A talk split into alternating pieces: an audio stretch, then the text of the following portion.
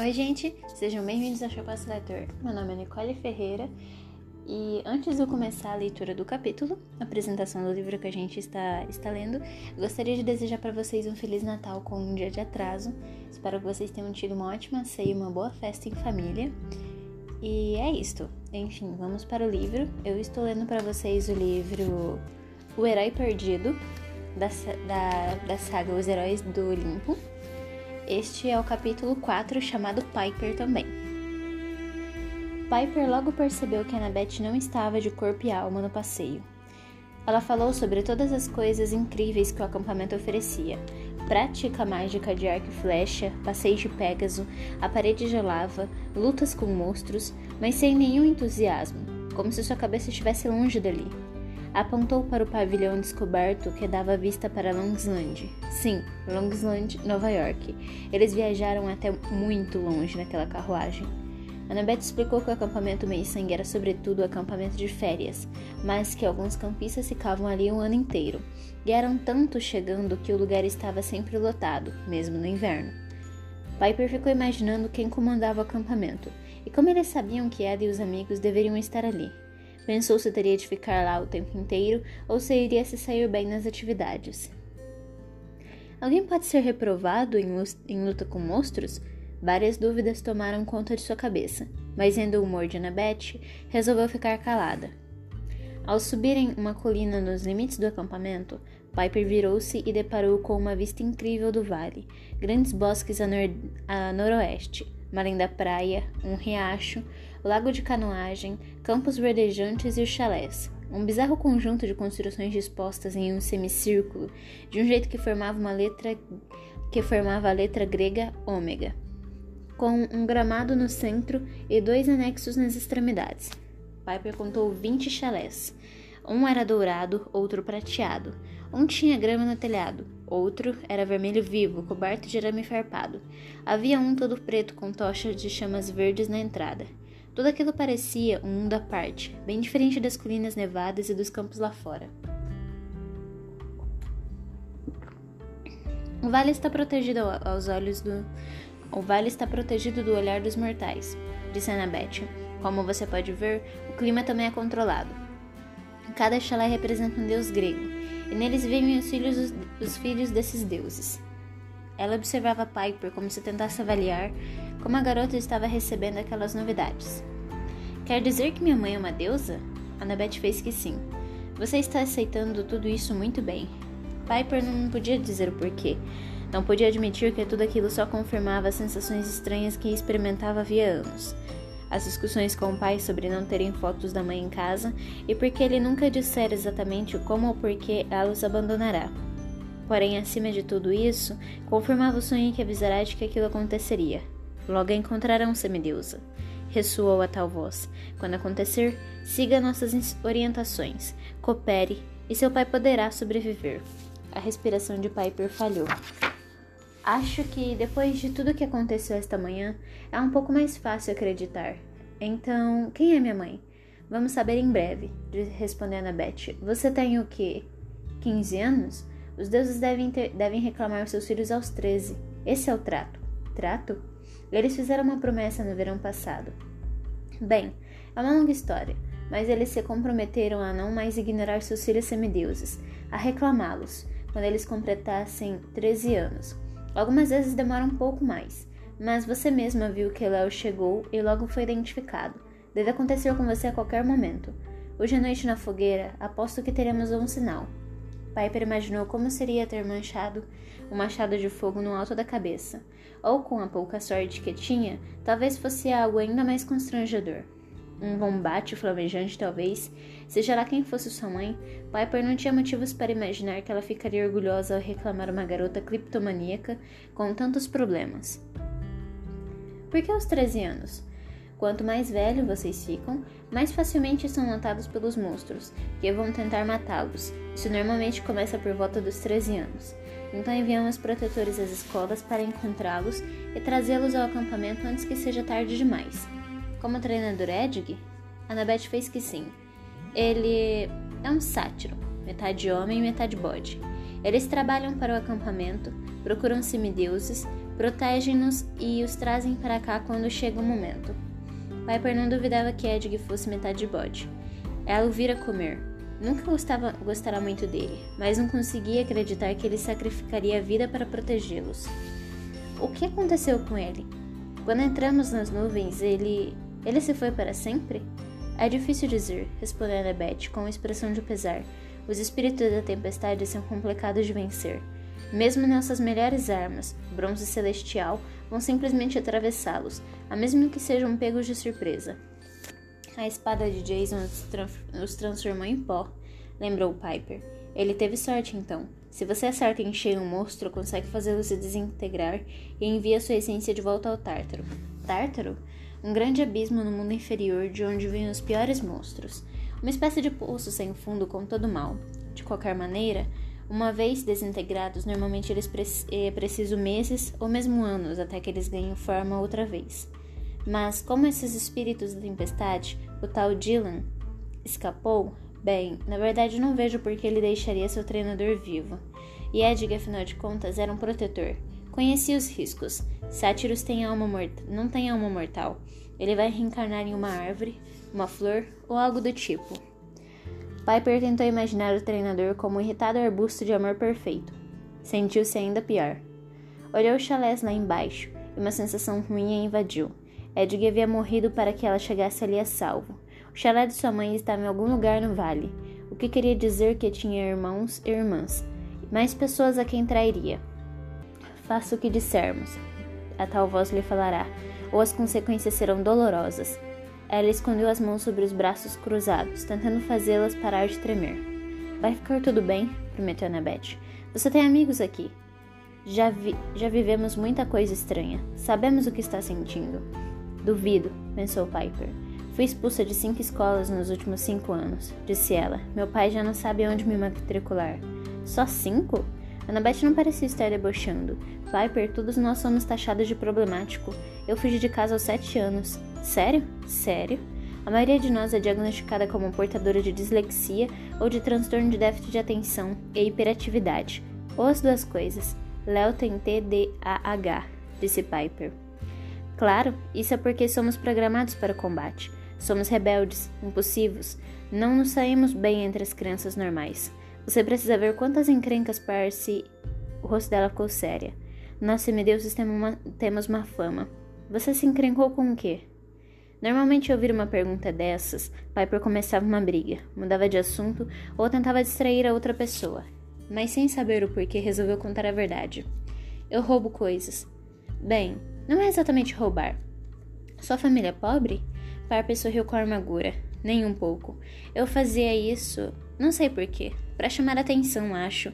Meu pai nunca tem tempo para mim, a menos que eu estivesse em apuros. Annabeth assentiu. Eu entendo, mas você disse que não roubava exatamente. O que fazia? Sabe, ninguém acredita em mim. A polícia, os professores, até mesmo as pessoas de quem eu roubava. Ficavam constrangidas e negavam tudo. Mas a verdade é que eu não roubo. Só peço as coisas às pessoas. E elas me dão. Mesmo BMW conversível.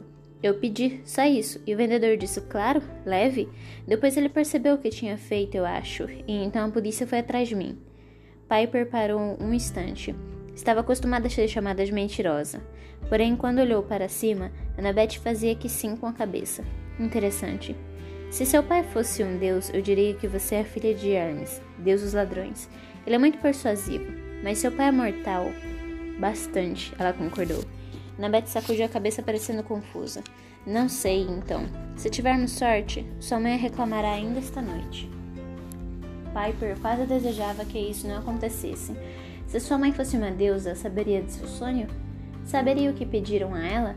Piper se perguntou se os deuses do Olimpo castigavam com raio seus filhos malva mais malvados, ou se talvez os aprisionavam no mundo inferior. Annabeth observava. Piper chegou à conclusão de que deveria ser mais cuidadosa dali em diante. Se alguém descobrisse seu segredo. Vamos, disse Annabeth finalmente. Preciso ver uma coisa.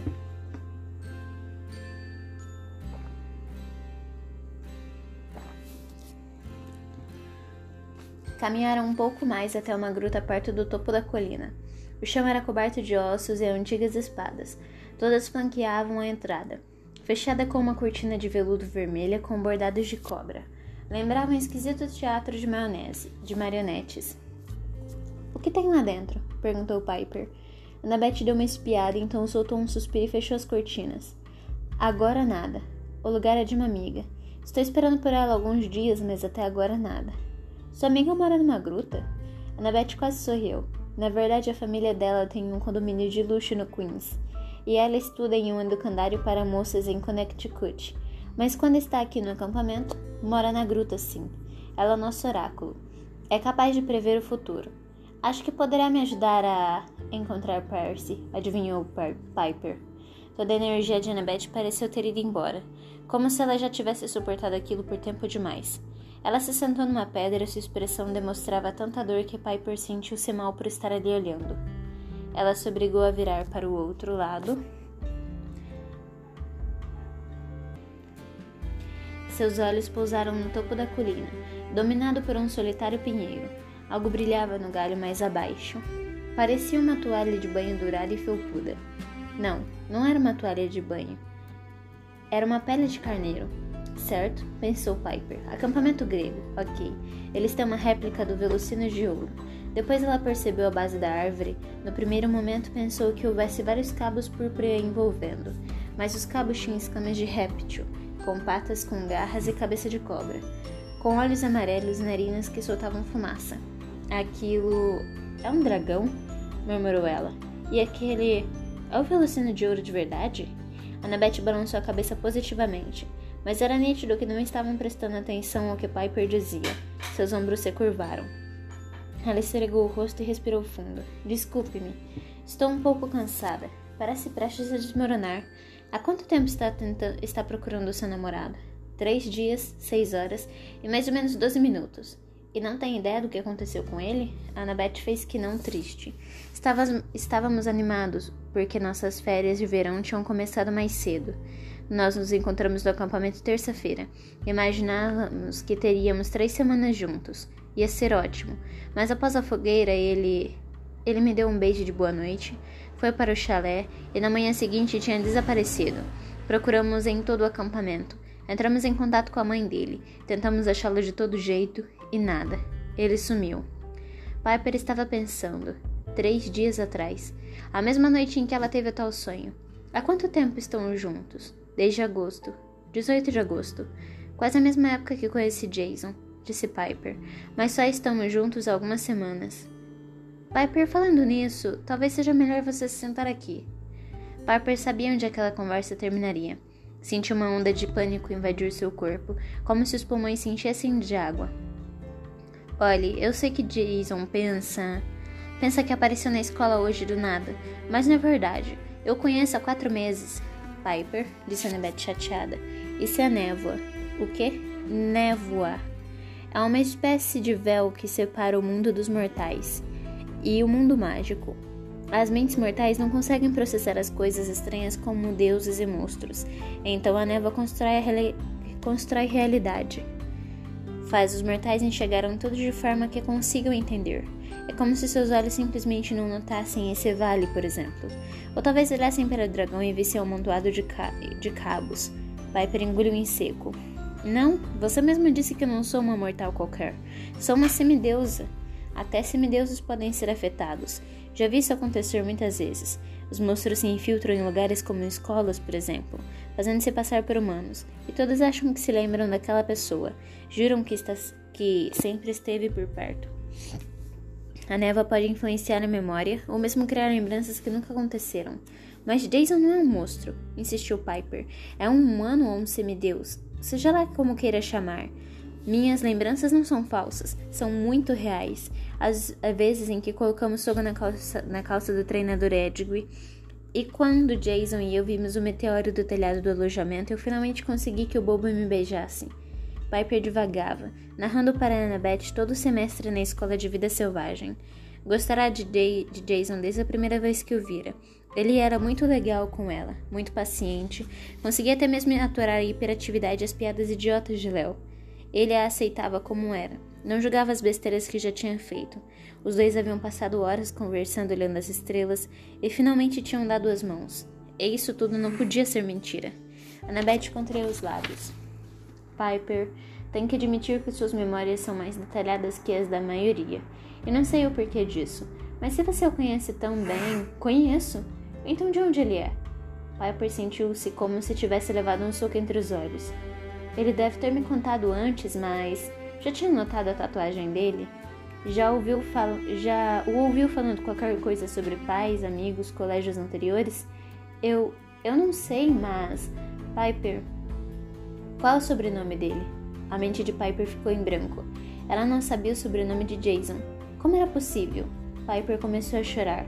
Sentia-se completamente idiota, mas sentou-se na pedra ao lado de Annabeth e caiu em prantos. Aquilo já era demais. Será que todas as coisas boas na sua vida estúpida e miserável tinham de ser tiradas dela?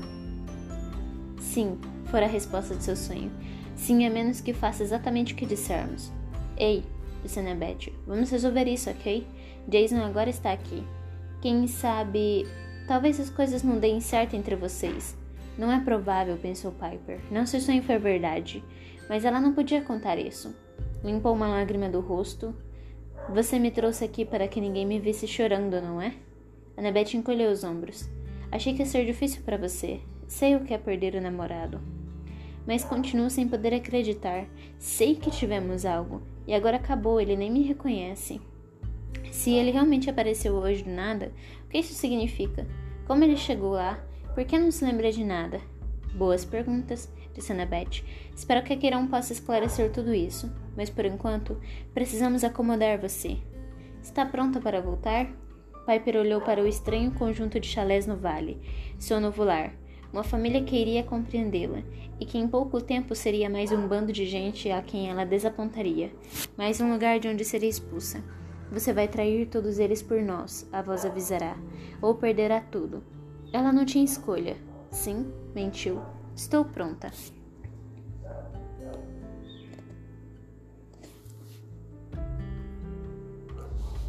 No gramado central, um grupo de campistas estava jogando basquete. Lançavam a bola de modo impressionante. Nada escapava do aro. Cestas de três pontos caíam automaticamente. Chalé de Apolo, disse Annabeth.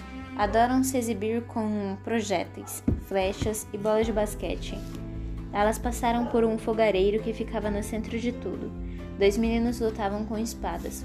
As lâminas cortam mesmo? perguntou Piper. Não é perigoso? Corta essa, respondeu Annabeth. Ah, sinto muito, péssimo trocadilho. Meu chalé é aquele lá, número 6.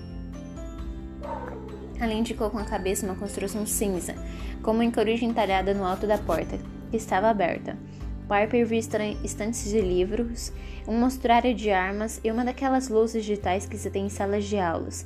Duas garotas desenhavam um mapa, que parecia um diagrama de batalha. Falando em espadas, disse Annabeth, venha.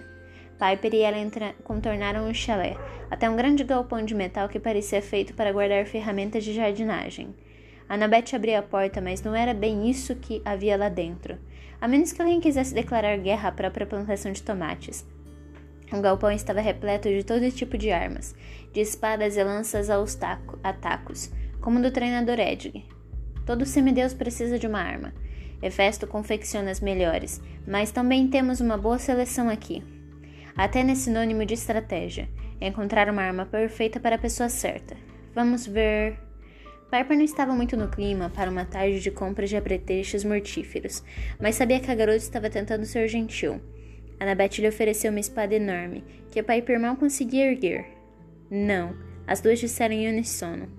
Annabeth avançou um pouco mais no galpão e trouxe outra coisa. Uma espingarda? perguntou Piper. Uma Moseberg 500, disse Annabeth, engatilhando a arma como se aquilo não fosse nada demais. Não se preocupe, não fere humanos. Está adaptada para, para disparar bronze celestial. É por isso. É por isso. E por isso só mata monstros. Hum, não sei se faz meu estilo, disse Piper. É, concordou Annabeth. Muito espalhafatosa. Ela colocou a espingarda de volta no lugar e começou a procurar em uma prateleira de balestras medievais. Quando, num canto, algo chamou a atenção de Piper. O que é isso? Uma faca? Annabeth pegou a tal faca e limpou a poeira da bainha. Aquilo parecia não ver a luz do dia havia séculos. Não sei, Piper. Annabeth pareceu desconfortável. Não acho que vá querer essa. Espadas são sempre melhores. Você usa uma faca. Piper apontava para a arma presa no cinto de Annabeth. Sim, mas. Bem, se é isso que você quer, dê uma olhada. A bainha de couro perfeito, de couro preto, com fecho em bronze. Nada extravagante, nada espalhafatosa. O cabo de madeira lustrosa cabia perfeitamente na mão de Piper.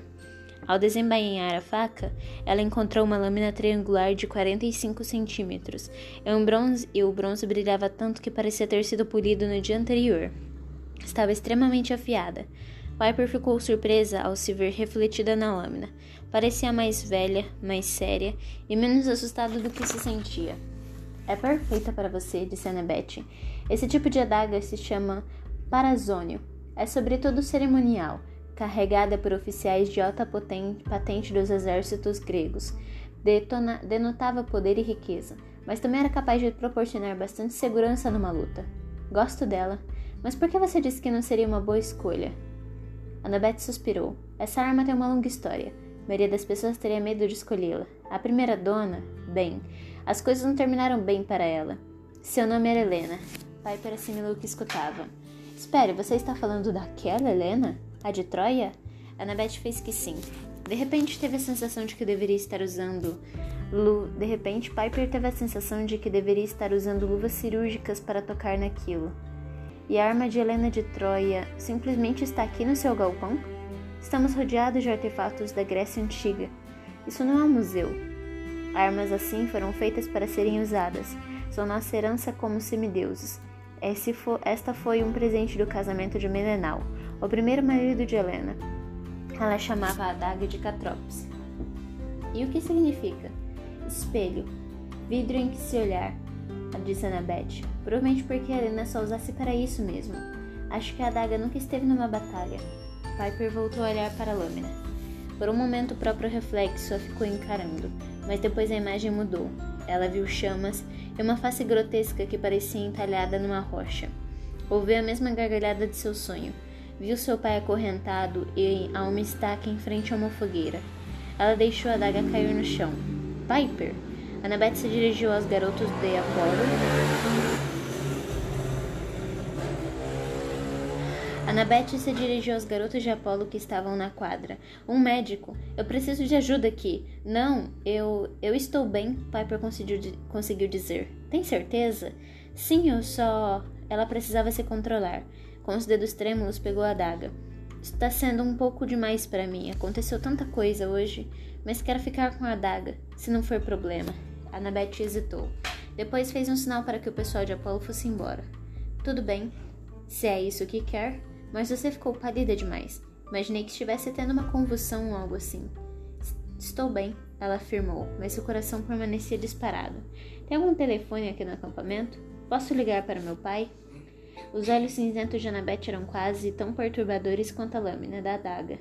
Ela parecia estar calculando milhares de possibilidades, tentando decifrar os pensamentos de Piper. Não podemos ter telefone aqui. Para a maioria dos semideuses, usar celulares é quase o mesmo que disparar um sinal avisando aos monstros, sabe? Vocês. aos monstros onde você está. Mas. eu tenho um, disse tirando um telefone do bolso. É meio contra as regras, então esse vai ser o nosso segredo. Piper pegou o aparelho, agradecida tentando evitar que suas mãos tremessem. Afastou-se de Annabeth e virou-se para a área comum. Ligou para o número particular do pai, mesmo sabendo o que aconteceria. Caixa postal. Estava tentando havia três dias, desde que tivera aquele sonho. Na escola da vida selvagem só se permitia o uso do telefone uma vez ao dia, e ela tentará todas as tardes, sem sucesso. Relutante discou outro número. A assistente do pai atendeu imediatamente. Escritório do Sr. McLean? Jane, disse Piper trincando os dentes. Onde está meu pai? A assistente ficou em silêncio por um momento, provavelmente imaginando se poderia desligar. Piper, eu achava que era proibido telefonar da escola. Talvez eu não esteja na escola, disse Piper. Posso ter fugido para viver entre as criaturas selvagens. Sei. Jane não parecia nada preocupada. Vou dizer a ele que ligou. Onde ele está? Fora. Você não sabe onde ele está, certo? Piper falou mais baixo, torcendo para que Annabeth não estivesse escutando. Quando vai ligar para a polícia, Jane? Ele pode estar em perigo. Piper não. Piper, não vamos transformar isso num circo para a mídia. Tenho certeza de que ele está bem. Ele desaparece às vezes e sempre volta. Então é verdade. Você não sabe, Piper preciso ir. Divirta-se na escola. A linha ficou muda. Piper praguejou voltando-se para junto de Annabeth e devolveu o telefone. Nada? Perguntou pai. Perguntou Annabeth. Piper não respondeu. Não confiava em si mesmo. Poderia acabar chorando mais uma vez. Annabeth olhou para o visor do telefone e hesitou. Seu sobrenome é McLean? Desculpe, sei que não é da minha conta, mas acho que conhece esse nome. É um nome comum. É, deve ser. O que seu pai faz? Ele é formado em artes, respondeu Piper automaticamente. Um artista cherokee. Era a resposta de sempre. Não que fosse mentira, mas também não era toda a verdade. A maioria das pessoas, quando via isso, imaginava seu pai vendendo artesanato numa barraca de beira de estrada dentro de uma reserva indígena bonequinhos de touro sentado, colares de contas, esse tipo de coisas. Ah, Annabeth guardou o telefone, mas não parecia convencida. Você está bem? Vamos em frente. Piper prendeu sua nova adaga à cintura e prometeu a si mesmo que mais tarde, quando estivesse sozinha, tentaria descobrir como manejar aquilo. Claro, respondeu. Quero ver tudo. Todos os chalés eram legais, mas Piper não se identificou com nenhum deles. Nenhum sinal de fogo, um combate ou o que fosse, apareceu sobre sua cabeça. O chalé 8 era todo prateado e brilhava como a lua. Artemis? perguntou ela. Você conhece mitologia grega? Li alguma coisa quando meu pai trabalhava num projeto ano passado. Achei que ele trabalhasse com arte cherokee. Piper conteve um palavrão. Ah, claro, mas sabe, ele faz outras coisas também. Devolveu ela, achando que tinha posto tudo a perder. MacLean, mitologia grega. Felizmente, Annabeth parecia não ter ligado uma coisa à outra. Seja como for, continua Annabeth. Artemis é a deusa da lua, da caça, mas não tem campistas ali. A deusa é uma eterna donzela, não tem filhos. Ah, Piper ficou um tanto desapontada. Ela sempre gostará das histórias de Artemis e imaginou que a deusa seria uma mãe legal. Bem, mas existem as caçadoras de Artemis. Elas nos, vi nos visitam às vezes. Não são filhas da deusa, são suas servas. Um bando de garotas imortais que se aventuram juntas por aí, caçando monstros e coisas do tipo. Piper se animou. Parece legal, mas elas se tornam imortais? A menos que morram em combate ou quebrem seus votos. Sim. Já disse que são obrigadas a abrir mão dos garotos? Nada de namoro. Nunca. Por toda a eternidade. Ah, disse Piper. Então esqueça. Annabeth sorriu. Por um momento pareceu quase feliz, e Piper notou que em tempos melhores poderia ser legal tê-la como uma amiga. Não pense nisso, disse Piper para si mesma. Você não vai fazer amigos por aqui, não quando descobrirem tudo. Passaram pelo chalé seguinte, o número 10, decorado como a casa da Barbie, com cortinas de renda, porta cor-de-rosa e vasinhos de cravo nas janelas. Na entrada, o cheiro de perfume quase deixou Piper tonta. Nossa, é para cá que as supermodelos vêm quando morre? Annabeth abriu um sorriso maldoso. É o chalé de Afrodite, deusa de amor. Dream é a conselheira-chefe. Já imaginava, disse Piper. Elas não são tão ruins. A conselheira anterior era ótima. O que aconteceu com ela? Annabeth ficou séria. Melhor seguirmos em frente. Elas não deram uma olhada nos outros, elas deram uma olhada nos outros chalés. E Piper ficou ainda mais deprimida. Pensou se não seria filha de Deméter, deusa da agricultura. Não, pois matará, matará todas as plantas das quais já, já cuidará. Atena seria legal, ou talvez Hecate, a deusa da magia, mas isso não importava. Mesmo ali onde todos deveriam encontrar um pai ou mãe, perdido, Piper sabia que no fim seria uma menina rejeitada. Não estava muito ansiosa pelo momento da fogueira. No começo eram só doze, olimpi doze olimpianos. Deuses à esquerda, deusas à direita mas no último ano incluímos novos chalés para os outros, para outros deuses que não têm trono no limpo. Hecate, Hades, Íris. O que são os chalés maiores no final? perguntou Piper. Annabeth, Annabeth franziu o rosto. Zeus e Hera, rei e rainha dos deuses. Piper seguiu naquela direção. Annabeth foi atrás, apesar de não parecer muito animada. O chalé de Zeus parecia uma sede de um banco, revestido de mármore branco, com grandes colunas na frente e um reluzentes portas de bronze com raios decorando seus brasões. Era tinha um chalé menor, mas no mesmo estilo, exceto pelas portas cujos brasões tinham um desenho de pena de pavão e reluziam em várias cores. Ao contrário dos outros, que eram barulhentos e estavam abertos em plena atividade, os chalés de Zeus e Hera pareciam fechados e silenciosos. Estão vazios? perguntou Piper. Annabeth fez que sim e disse: Zeus ficou muito tempo sem ter filhos. Na verdade, foi quase isso. Zeus, Poseidon e Hades, os mais velhos entre os deuses irmãos, são chamados os Deus Três Grandes. Sua prole é muito poderosa e perigosa. Nos últimos 70 anos, mais ou menos, eles tentaram evitar ter filhos semideuses tentaram evitar? Algumas vezes, bem, eles trapacearam. Eu tenho uma amiga, Talia Grace, que é filha de Zeus, mas ela abandonou a vida no acampamento para se tornar uma caçadora de Ártemis. Meu namorado Percy é filho de Poseidon. É também e também um menino que aparece às vezes, Nico, filho de Hades. Exceto esses, não há semideuses, filho dos três grandes. Pelo menos não que se saiba. E era, perguntou Piper, olhando as portas com penas de pavão. O chalé, aquele chalé incomodava, embora ela não soubesse o porquê. A deusa do casamento, disse Annabeth em tom decididamente controlado, como se tentasse conter um comentário maldoso. Ela não teve filhos, com ninguém exceto Zeus. Então, nada de semideuses. É um chalé honorário. Você não gosta dela, observou Piper. É uma longa história admitiu Annabeth. Imaginei que tivéssemos feito as pazes, mas quando Percy desapareceu, tive uma visão esquisita na qual ela apareceu, pedindo que você fosse nos buscar. E você imaginou que Percy estaria lá. Talvez seja melhor não tocar nesse assunto, disse Annabeth.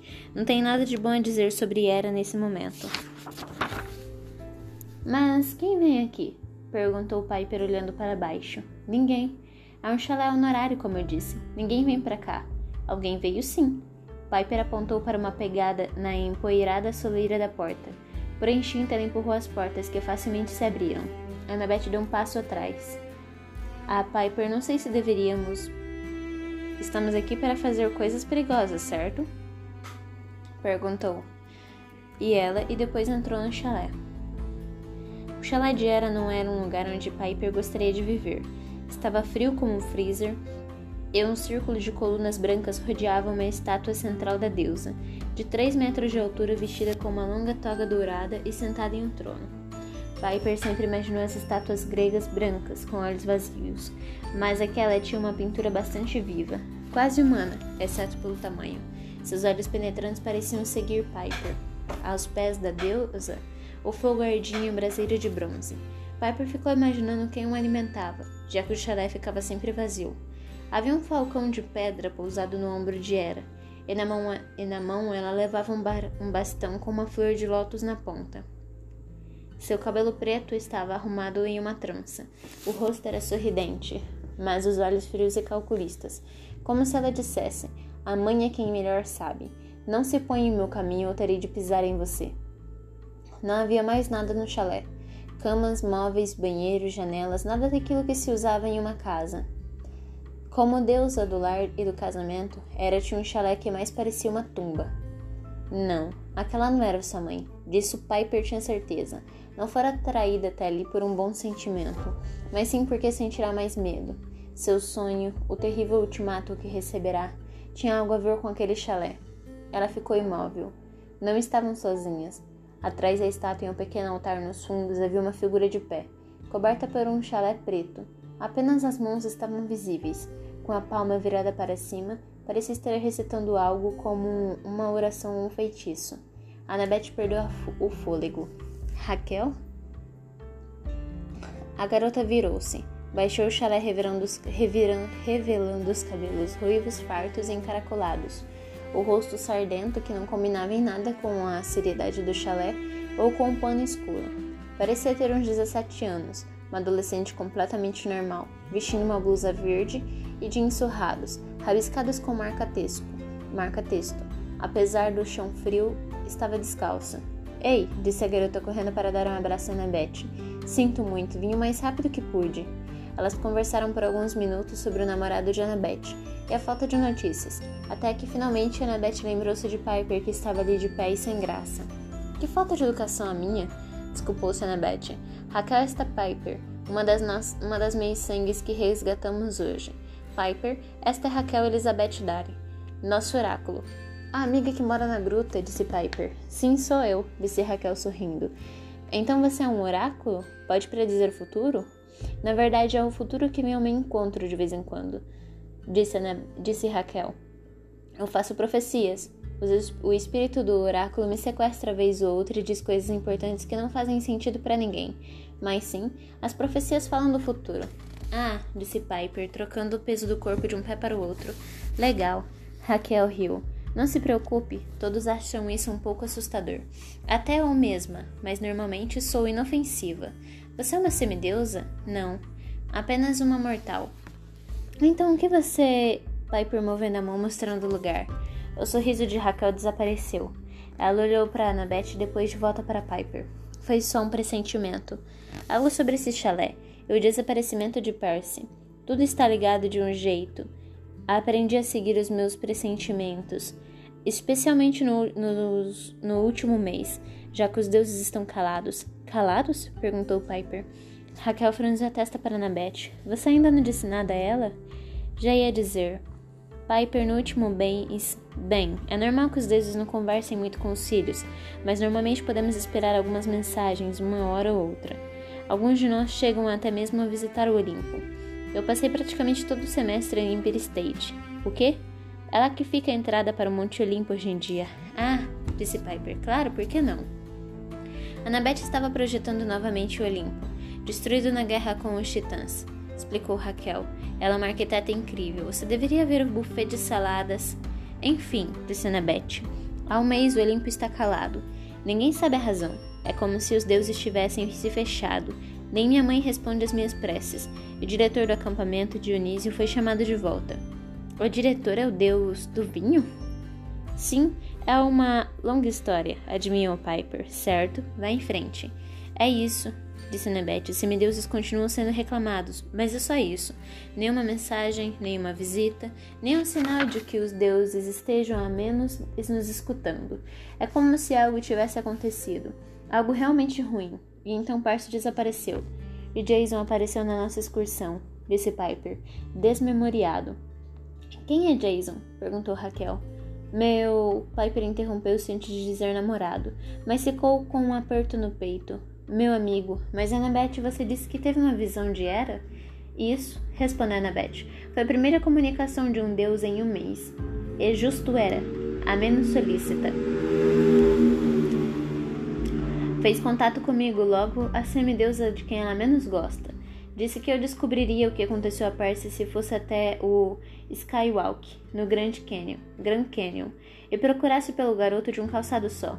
Em vez de Percy, encontrei os semideuses que trouxemos. E o cara de um sapato só era Jason. Não faz sentido. Algo ruim está acontecendo, concordou Raquel. Ela olhou para Piper, que sentiu uma vontade enorme de contar-lhe seu sonho de confessar que sabia o que estava acontecendo, pelo menos em parte, e que o algo ruim estava apenas começando. Meninas, disse ela, eu. Eu preciso. Antes que ela pudesse continuar, o corpo de Raquel se contraiu. Os olhos começaram a brilhar com uma luminosidade verde, e ela agarrou Piper pelos ombros. Piper tentou se afastar, mas as mãos de Raquel pareciam grampos de aço. Liberte-me, ouviu-se, mas aquela não era a voz de Raquel. Parecia de uma mulher mais velha, falando de algum lugar distante, como se o som ecoasse por um longo encan encanamento. Liberte-me, Piper McLean, ou a terra nos, nos tragará. Faça isso no soltício. O chalé começou a girar. Annabeth tentou separar as duas garotas, mas não conseguiu. Uma neva verde as envolveu, e Piper já não sabia se estava acordada ou sonhando. A estátua gigante da deusa pareceu levantar-se do trono. Inclinou-se na direção de Piper o, olhando, o olhar atravessando-a. Abriu a boca e seu hálito tinha um perfume terrivelmente intenso. Falava com aquela mesma voz. Nossos inimigos se mexem. O flamejante é apenas o primeiro. Curve-se a sua vontade, o rei dele se reerguerá, dominando todos nós. Liberte-me. Os joelhos de Piper fraquejaram e tudo ficou preto. E esse foi o capítulo 4. Eu espero que vocês tenham gostado. A gente se vê novamente em breve no capítulo 5 chamado Léo. Até breve!